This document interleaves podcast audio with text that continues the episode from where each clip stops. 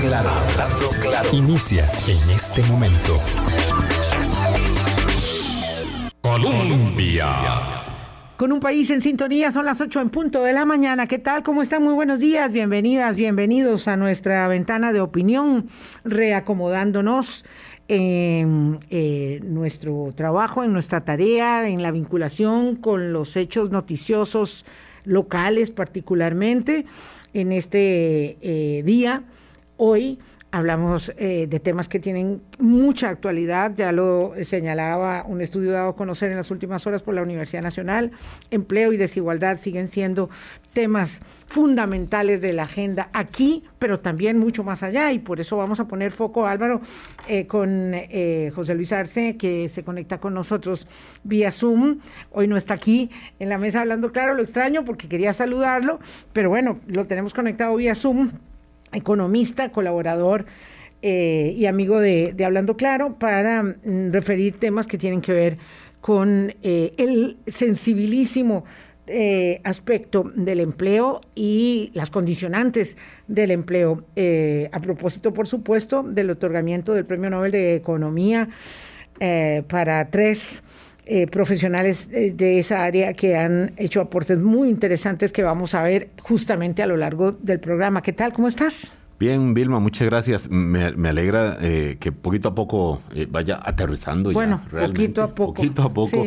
más lentamente de lo que yo quisiera. Eh, pero lo, lo, que es, digamos, indudable es que en este arranque de la campaña electoral, en esta coyuntura con la pandemia en desarrollo, por más que los números han bajado poquito en las últimas días y semanas, eh, el, impacto en la economía, por supuesto que es la, segunda lectura inmediata que, hacerle a la pandemia, y el impacto a la, economía lo perciben las personas, sobre todo como con el empleo, con el desempleo, con el subempleo, con la pauperización del empleo, con la eh, informalidad que ha provocado eh, y el, impacto eh, directo y condiciones, y entonces se empieza a hablar de las condiciones del empleo. Y uno de los, de los temas que realmente desde hace mucho tiempo se ha puesto como, desde algún sector, como un condicionante de la generación del empleo es el salario mínimo, que es una de las condiciones, digamos, básicas de, de, un ambiente, del empleo digno. y esto fue justamente lo que, lo que premia el, premio eh, Nobel de Economía. Una parte del premio. sí, una parte sobre todo, porque lo que hace, le, galardona a unos economistas, a uno en concreto específicamente, que rebate la idea de que el salario mínimo es un eh, necesariamente es un obstáculo para la generación de empleo. Dice, hay experimentos eh, perdón, mediciones eh, em, empíricas ya con poblaciones de que eso no necesariamente es así. Y bueno, esto es, eh, por supuesto, uno de los puntos que, a los que se le pone la mirada y de especial interés. Decimos en Costa Rica, pero ayer viendo un poco de prensa internacional, en varios países lo ven también con ojo propio, con foco, con foco propio, porque están viviendo una coyuntura de desempleo, de reactivación de empleo, pues similar eh, por lo menos eh, el, problema es el mismo, quizá en dimensiones diferentes, pero el problema es el mismo que estamos viviendo en Costa Rica. Entonces es importante eh, poner la mirada aquí, por eso le damos también la bienvenida, el buenos días a José Luis para que nos ayude a hacer la lectura, el detalle y el contexto de esta información. Hola José Luis, ¿qué tal? ¿Cómo estás? Muy buenos días. Buenos días, ¿cómo están? Un gusto estar con ustedes. En esta ocasión no pude acompañarles en la, en la sala, en la cabina, pero aquí estamos por, por Zoom, con mucho gusto. Muchas gracias. El Premio Nobel de Economía es eh, el más prestigioso de los galardones de la economía. Digo, me refiero al premio Nobel. No es un premio, digamos, de larga data, por cierto, es, eh, eh si no el último, uno de los últimos que se estableció, yo creo que el último es bastante, digamos, reciente en la, mm, digamos, consideración de peso histórico que tienen los Nobeles, los premios Nobel. Y, y este es un Nobel compartido, bueno, como muchos otros premios Nobel que son compartidos. La mitad eh, la gana eh, el canadiense David Carr por sus aportes a la economía del trabajo. Eh, ahora podemos eh, explicar un poquito sobre los sobre la otra parte que también es muy interesante porque esta mm, esta distinción reconoce los experimentos naturales, es decir, los laboratorios de la vida cotidiana para establecer eh, parámetros tan significativos como los que en naciones, digamos que de corte socialista, hay que decirlo así, como, como, ha sido la nuestra, como ha sido la nuestra, ¿verdad?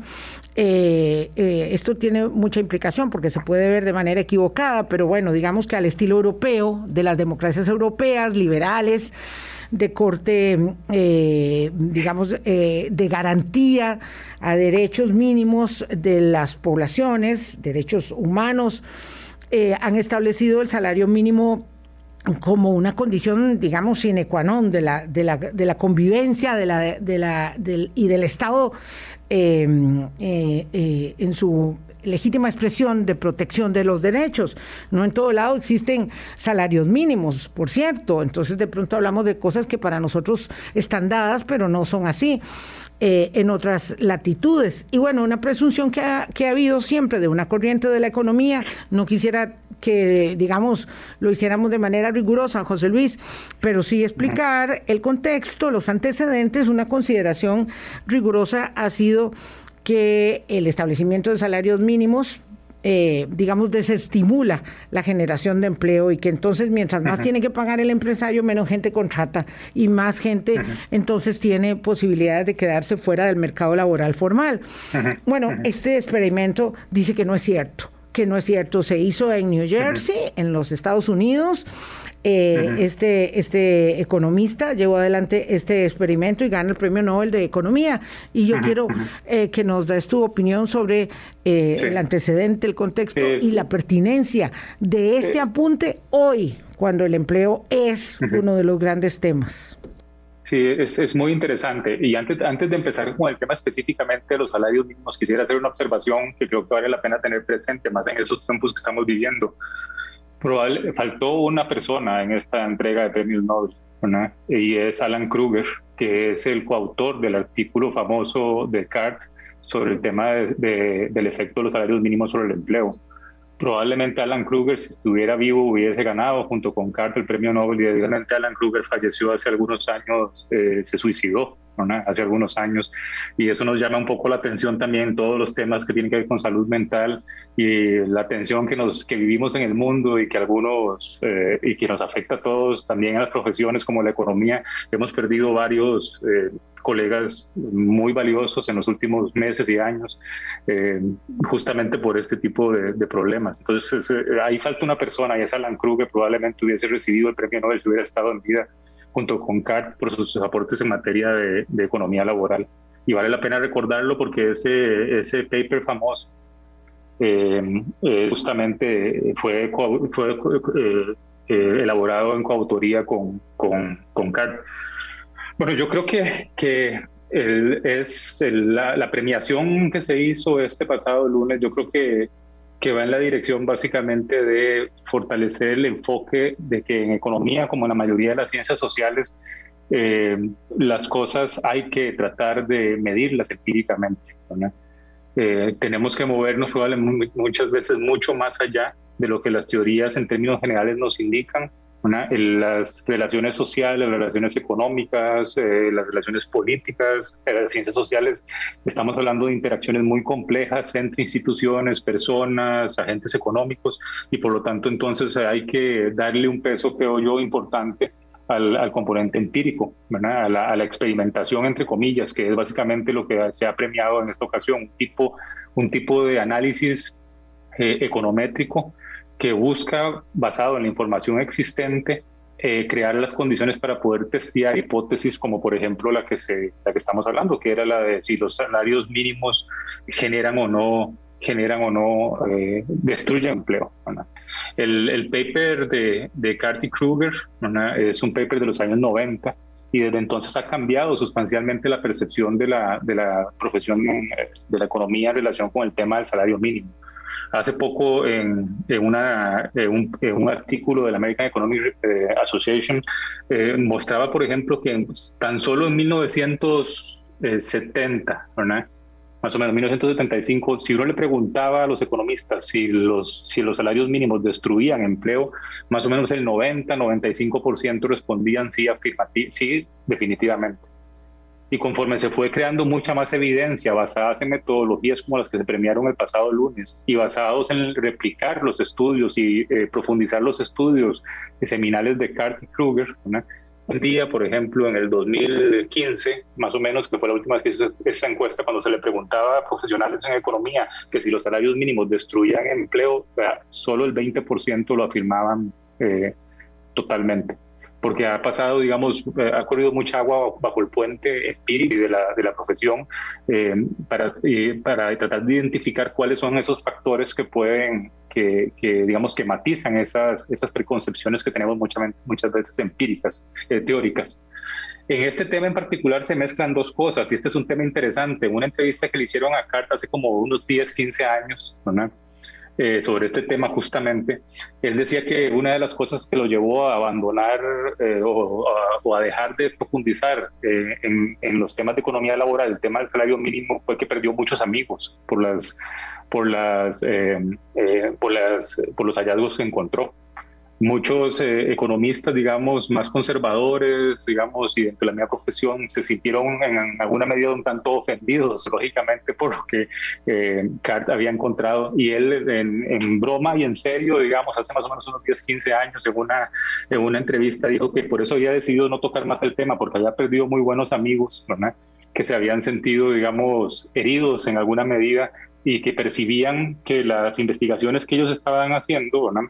Iban o en contra de la lógica de la economía, por lo menos expresada teóricamente, o que abiertamente creaban espacios para ciertos tipos de intervencionismo gubernamental en mercados de trabajo y que ideológicamente no, no compartían. Entonces, este es claramente un tema eh, bien pesado ideológicamente, eh, y es, pero afortunadamente existe ciencia y existe ciencia social y podemos entonces tratar de desentrañarlo con datos, que al final de cuentas es lo importante, es, es tratar de ver en la evidencia digamos, si lo que suponemos o diríamos teóricamente es efectivamente cierto.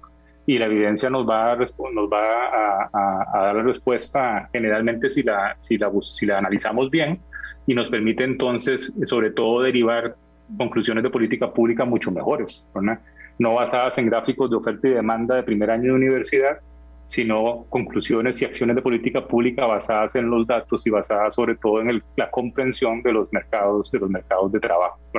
En este caso en particular, él no solo estudió esto, estudió la inmigración, estudió la educación y, y en todos los casos retó muchas veces la, eh, retaron muchas veces estos economistas y toda la investigación posterior, porque hay una gran cantidad de investigación posterior replicando en diferentes países y, eh, esta metodología que muestra efectivamente que hay que ponerle unos asteriscos importantes muchas veces a las nociones que vemos en los cursos de principios de economía eh, habitualmente.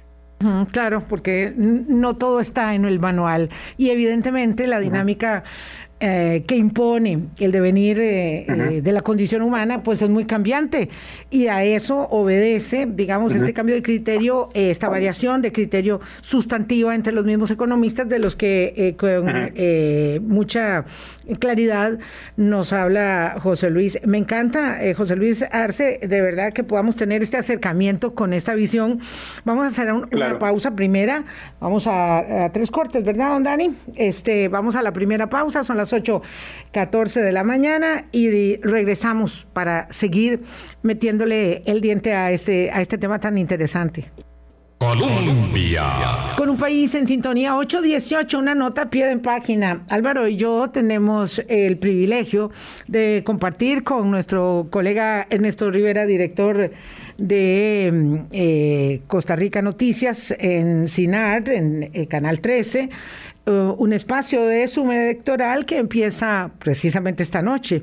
No les digo cómo vendremos los jueves, sobre todo está suscrita, esta servidora que, que, no está muy acomodada de horario, este, pero lo cierto es que tenemos mucho entusiasmo, mucha em, eh, alegría de compartir este desafío al que nos ha invitado Ernesto con nuestro muy querido y cercano amigo Gustavo Araya para que nos acompañe todos los miércoles de 8 a 10 de la noche en Suma Electoral en Canal 13.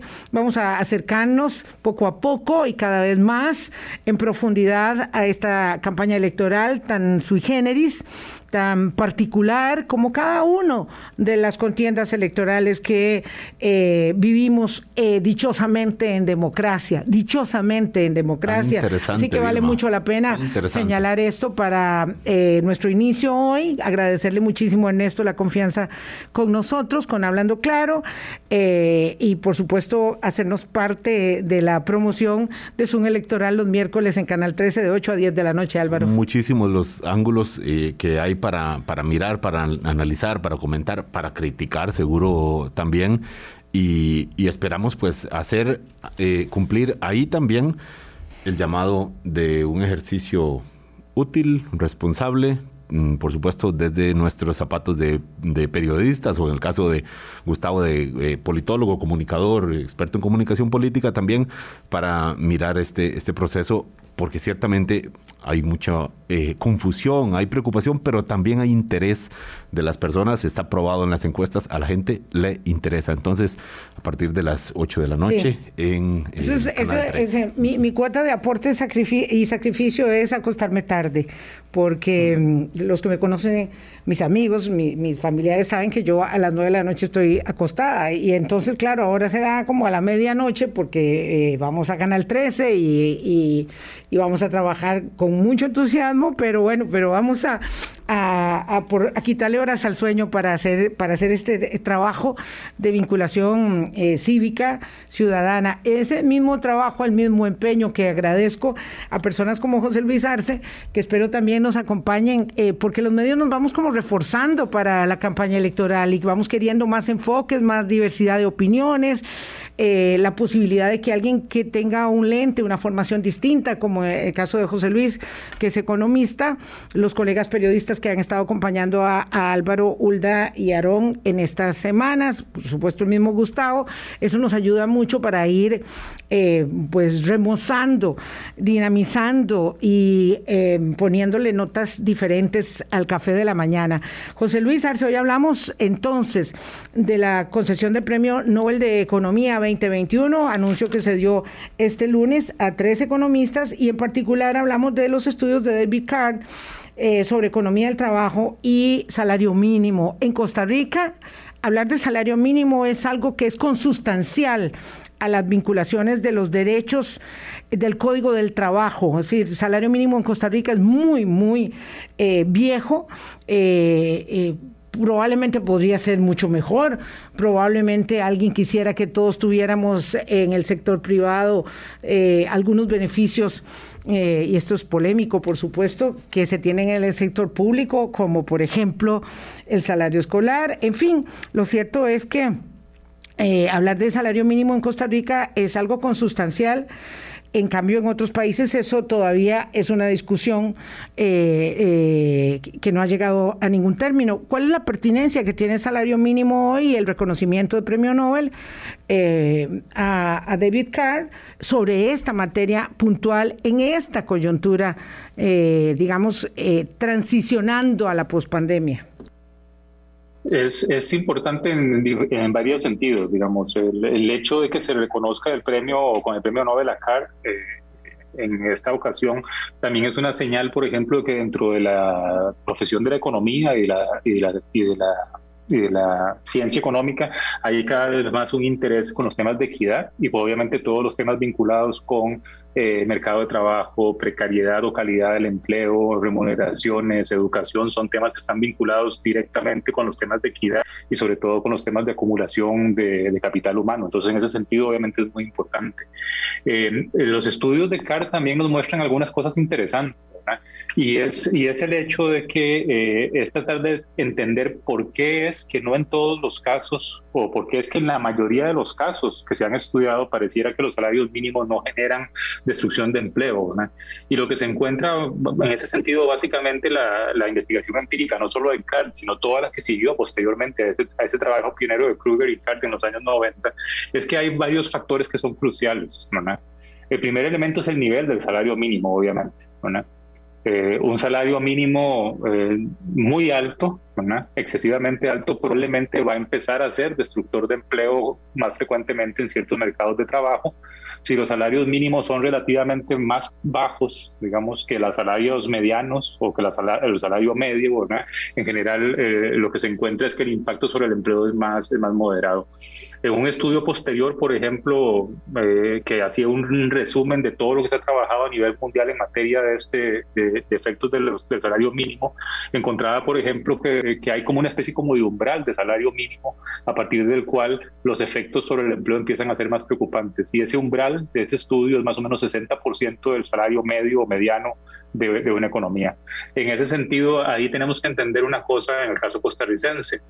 Eh, nuestros salarios mínimos eh, son en realidad bastante más bajos eh, que los salarios medios en muchas ocupaciones y en muchos sectores. Digamos. El, salario medio en el caso costarricense el dato digamos más reciente que pude encontrar es alrededor más o menos de unos 470 mil colones mensuales el salario medio, esos son unos 750 dólares más o menos, y el salario mínimo en ocupaciones no calificadas o, o, ocupaciones semicalificadas anda alrededor de los 320 mil, 325 mil colones. En Costa Rica tenemos un picadillo de salarios mínimos, ¿verdad? Si ustedes buscan el decreto de salarios mínimos en Costa Rica, se van a encontrar una lista de de remuneraciones asociadas con diferentes, con diferentes temas. Pero en general, los, los niveles salariales mínimos en Costa Rica eh, tienden a estar por debajo de la media del mercado de trabajo. Entonces, en ese sentido, eh, uno podría, digamos, pensar inicialmente que el efecto sobre, la, sobre, el, sobre el empleo asociado con los salarios mínimos en Costa Rica podría estar acotado por este primer elemento importante. La otra cosa relevante que encuentra CART ¿verdad? es que también la estructura del mercado de trabajo cuenta a la hora de, determinar si un salario mínimo tiene o no impacto sobre el empleo. Esto es un tema un poco complejo, tal vez muy teórico, pero básicamente lo que encuentra la, evidencia empírica es que si, en los mercados de trabajo están muy concentrados los empleadores, es decir, si los que contratan a los trabajadores en los mercados de trabajo son muy poquitos y tienen poder de mercado, Curiosamente, en esos casos, más bien un salario mínimo ayuda a aumentar el empleo en ese mercado lo cual es una característica generalmente de los segmentos de los mercados de trabajo menos calificados. De los, ¿Por qué no hacemos un... Eh, eh, José Luis, perdona que te, que te interrumpa, para ir un poquito más despacio, para digerir todo. ¿Por, qué no hacemos una explicación, digamos, concreta?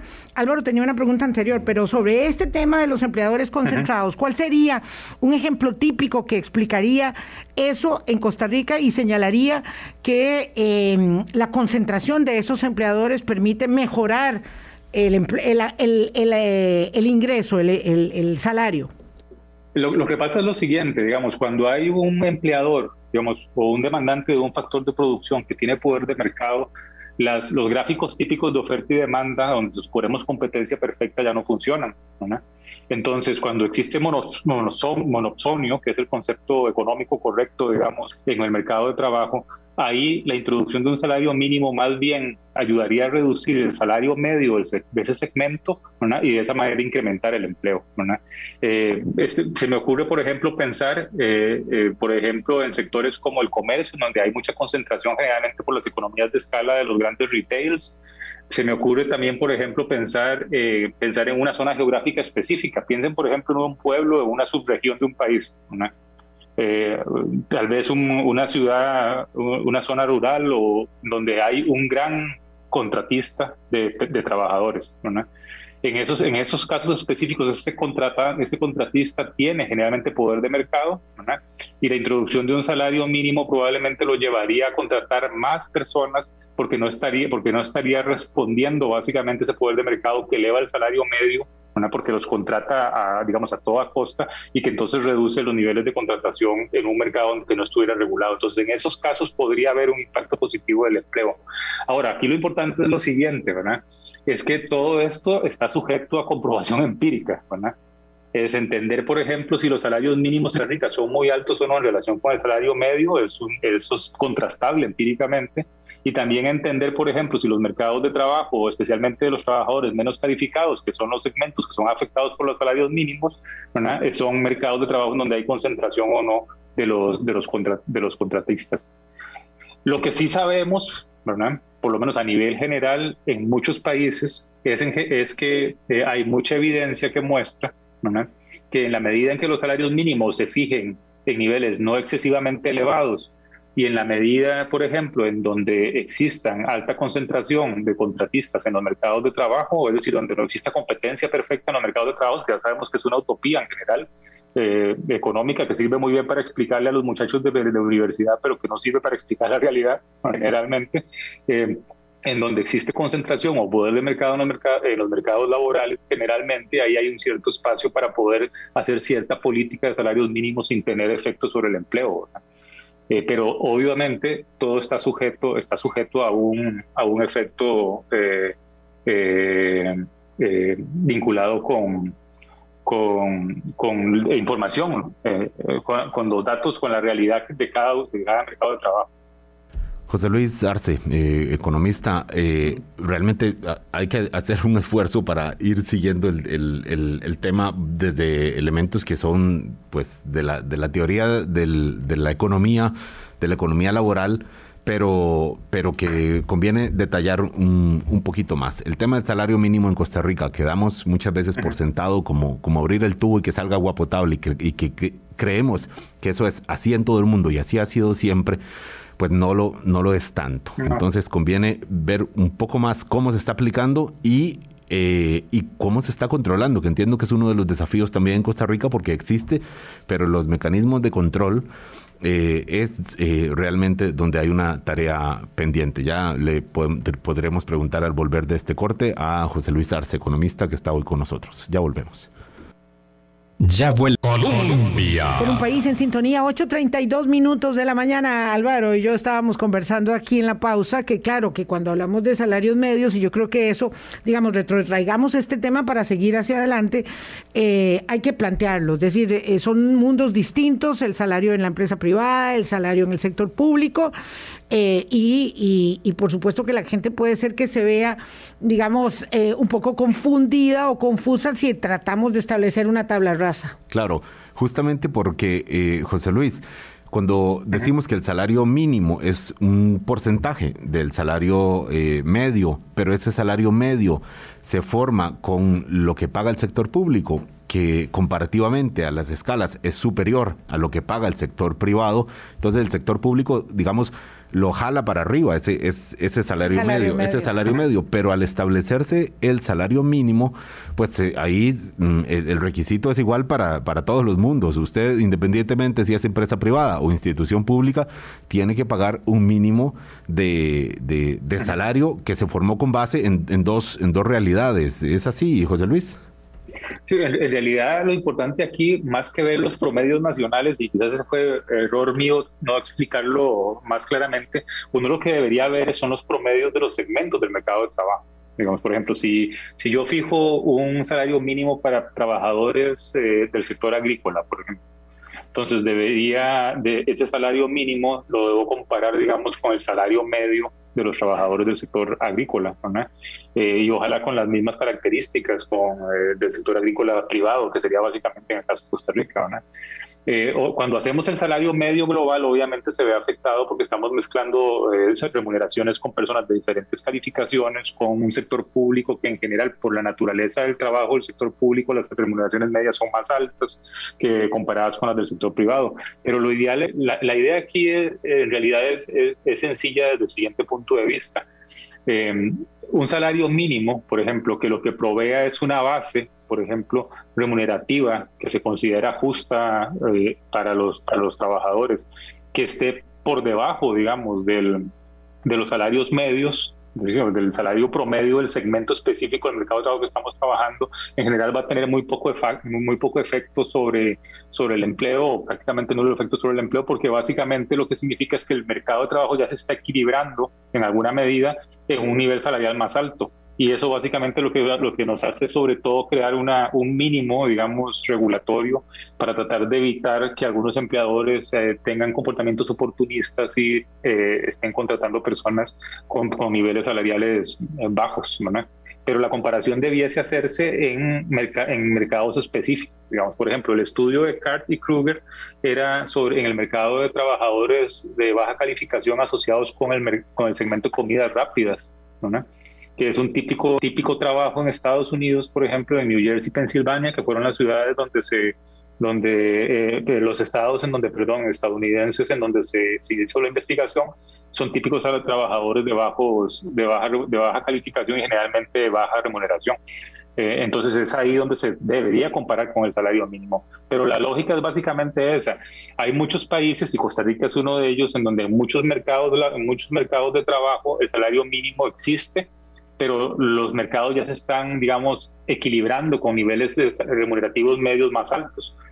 Es como un mínimo de protección, pero no es, digamos, eh, una restricción eh, realmente en el mercado de trabajo. Y eso pasa mucho en el caso de Costa Rica. Eh, evidentemente, digamos, la, la, realidad se va imponiendo.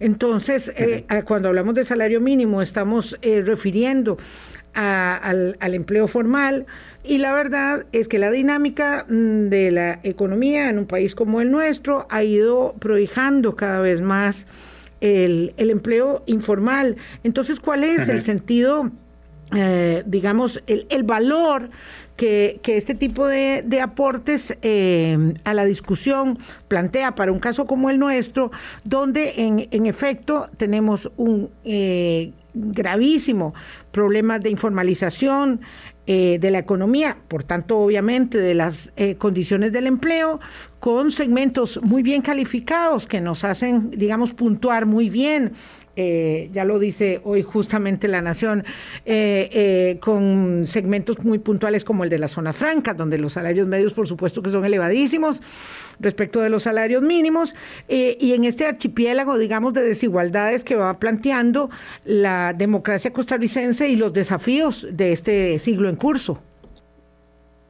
Sí, digamos, el, tema de la informalidad de los mercados de trabajo es obviamente un tema relevante y es algo pues, que debería tratar de controlarse cuando uno hace el análisis del impacto de los salarios mínimos en economías como la costarricense. Por ejemplo, es muy probable que en, un mercado de trabajo en ciudades, en urbanos importantes en, en Estados Unidos, eh, la institucionalidad y además de la posibilidad de que existan mercados informales laborales esté muy limitada, cosa que no es tan común en economías en desarrollo como la nuestra. En ese sentido, ese es otro elemento también, también que debe considerarse. Eh, la, la salida a la informalidad podría, podría, podría, podría quizás no, no, significar que los empleos, los empleos, los salarios mínimos destruyan puestos de trabajo, pero sí los destruyan, pero sí los trasladen a la informalidad en la medida en que en la informalidad puedan requerirse, digamos, más flexibilidades en ciertas características de empleo, que es uno de nuestros problemas. Eh, por ejemplo, jornadas manera específicas. De ¿Perdón? Digo, esta es una manera de, de, de, extirpar, digamos, eh, la, formalidad. Digamos, puede ser que uno diga que eh, teóricamente el salario mínimo no se está, no está afectando la consecución del empleo, pero lo cierto es que la informalización nos dice otra cosa, por muy duro que sea. Sí, bueno, la informalización está, está, puede estar vinculada también a las cargas, a las cargas impositivas asociadas con las planillas en Costa Rica, puede estar también asociada a la inflexibilidad de ciertas normas laborales, en el sentido de que eh, ciertos requerimientos en la formalidad laboral están pensados probablemente en relaciones laborales de 1950, 60 o 70, ¿verdad? Y no, y no, y no están acordes con la lógica o las dinámicas de ciertos mercados de trabajo actualmente, ¿verdad? Pero sí, obviamente, la existencia de la posibilidad de la informalidad es un elemento que podría conducir a que se deteriore el resultado, los resultados del mercado de trabajo cuando se imponen salarios mínimos muy elevados o se ponen restricciones en general al mercado de trabajo. Es, es una, pero es también un tema empírico, digamos. Claro, no, pero muy interesante, José Luis, porque me, me, me eh, eh, agradezco mucho que me, que me mendes bien la plana, porque entonces, eh, claro, hay que entender el salario mínimo como una de las condicionantes. Por ejemplo, el tema de la jornada de trabajo, ¿verdad? Es muy significativo. Eh, en Europa, por ejemplo, se ha ido avanzando con jornadas más acotadas. la fórmula aquella que tiene décadas de estarse discutiendo aquí, a la que no aterrizamos, del 4-3, que eh, sigue siendo, digamos, desde la perspectiva sindical tradicional, objetada. Se ha avanzado la Asamblea Legislativa en días recientes, Vilma. Se ha ¿Ah, avanzado, sí, ha avanzado. ¿Ah, sí? ¿Se aprobó ya? Eh, no aprobada, pero sí. Ah, bueno, sí. se ha movido como no se había movido antes. yo lo quiero ver aprobado. Yo, ahí cuando, cuando ¿verdad? Este, quiero, quiero, quiero ver que, claro, siempre ha habido criterios en contra de la flexibilización. Eh, y bueno, y el otro tema que es el de las cargas sociales, que OCDE lo ha establecido claramente con respecto a Costa Rica. De modo que, eh, es decir, aquí lo que, eh, desde el punto de vista de un economista, José Luis, se requiere, digamos, más determinación de política pública para que esa circunstancia del salario mínima, mínimo sea también, digamos, empujada y ayudada para la formalización con el tema de horarios, con el tema de cargas y otras? Yo, yo creo que yo creo que lo, yo creo que vamos a ver que tenemos un problema y es en el mercado de trabajo y no es en la pandemia, sino es prepandémico, ¿verdad? Y es que estamos experimentando desde hace algunos años niveles de desempleo relativamente altos. Eh, hemos estado experimentando también cierta precarización en el mercado de trabajo, eso ya más en el periodo pospandémico, remuneraciones eh, contraídas y ciertas características de empleo que se han deteriorado. Sabemos el problema, pero el problema que tenemos, sinceramente creo, es que eh, eh, pensamos en las soluciones desde la percepción utópica o ideológica y no nos vamos a las, por lo menos que yo conozca, no he visto nadie que se haya tomado el tiempo de medir o explicar por qué es que está sucediendo eso en el mercado de trabajo. Y hay múltiples explicaciones está el ciclo económico, ¿verdad? Eh, ese es obviamente un efecto, afecta al mercado de trabajo. Está el tema de los costos laborales, que es un tema relevante. Yo tiendo a pensar digamos que las reformas relacionadas con la forma en cómo se debe financiar o la financiación de la seguridad social deberían pensarse no en términos de creación de empleo solamente, sino sobre todo en términos de equidad y en términos de eh, eh, cambios demográficos. No estoy tan seguro que la reducción de cargas sociales tenga ese efecto milagroso de creación de empleo que algunos dicen, pero aquí también estoy cayendo un poco en el mismo pecado que estoy criticando porque estoy hablando en cierta forma a priori. ¿verdad? Pero hay otros temas también muy relevantes. Por ejemplo, hay temas que tienen que ver con eh, inequidad de género, por ejemplo. Si uno ve prepandemia, por ejemplo, en el mercado de trabajo, las tasas de desempleo de hombres entre los 35 y los 55 años eran excesivas, eran sumamente bajas, por debajo del 6-7%, mientras que la media nacional era más o menos como un 12% a nivel general. Eh, y cuando uno va al, segmento femenino, digamos, de mujeres en el mercado de trabajo, ahí los niveles de desempleo son mucho más altos. Uno podría también pensar, por ejemplo, que estrategias, que políticas públicas en materia de cuidado, de, equidad de género, de licencias de paternidad, por ejemplo, eh, esquemas de ese tipo podrían tener quizás un impacto importante en los mercados de trabajo en la medida, por ejemplo, en que, en que le quiten ese sesgo de género a la curación. Eh, sobre todo en un país en donde eh, hemos estado creciendo por añadir factores de producción y relativamente poca productividad de la economía, ¿verdad?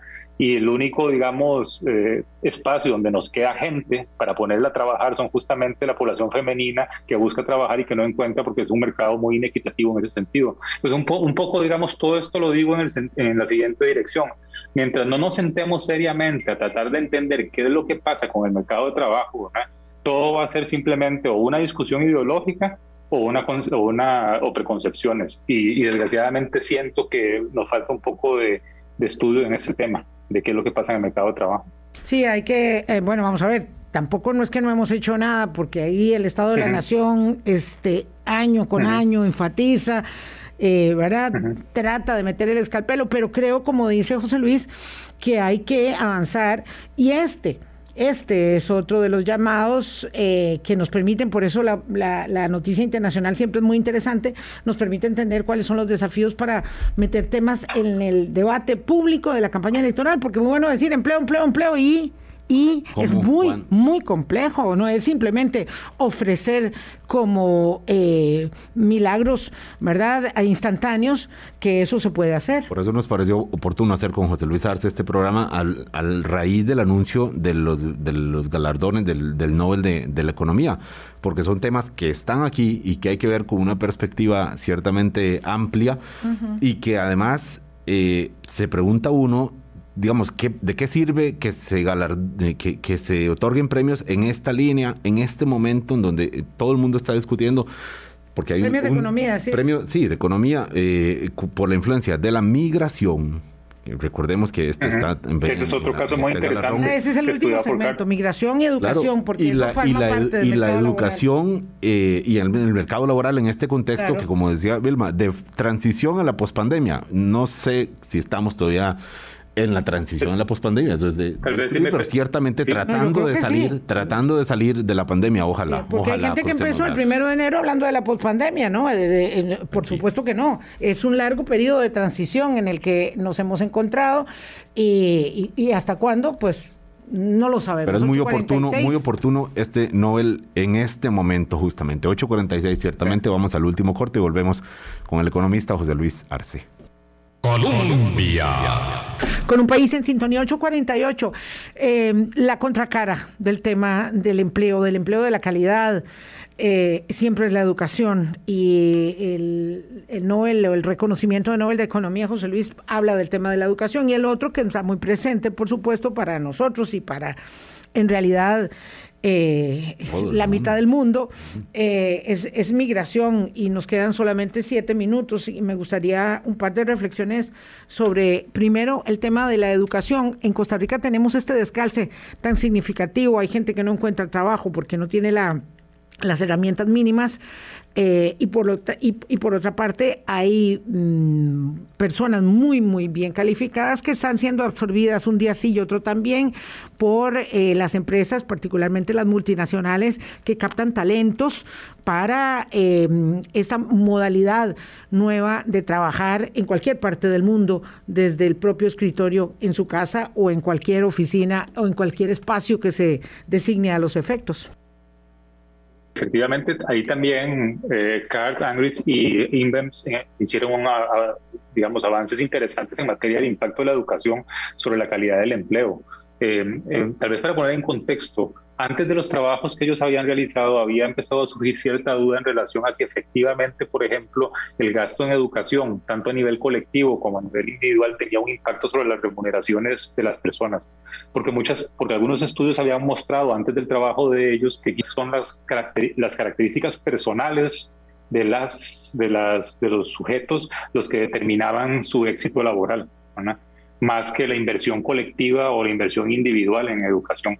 Ellos lograron con eh, experimentos naturales, eh, eh, y con metodologías diseñadas para esos experimentos naturales, dar, comprobar efectivamente o, estar, o, demostrar que efectivamente las remuneraciones y la calidad del empleo, digamos, de las personas sí estaba directamente relacionado con, el, con la inversión en educación que se había realizado que hayan realizado individual o colectivamente.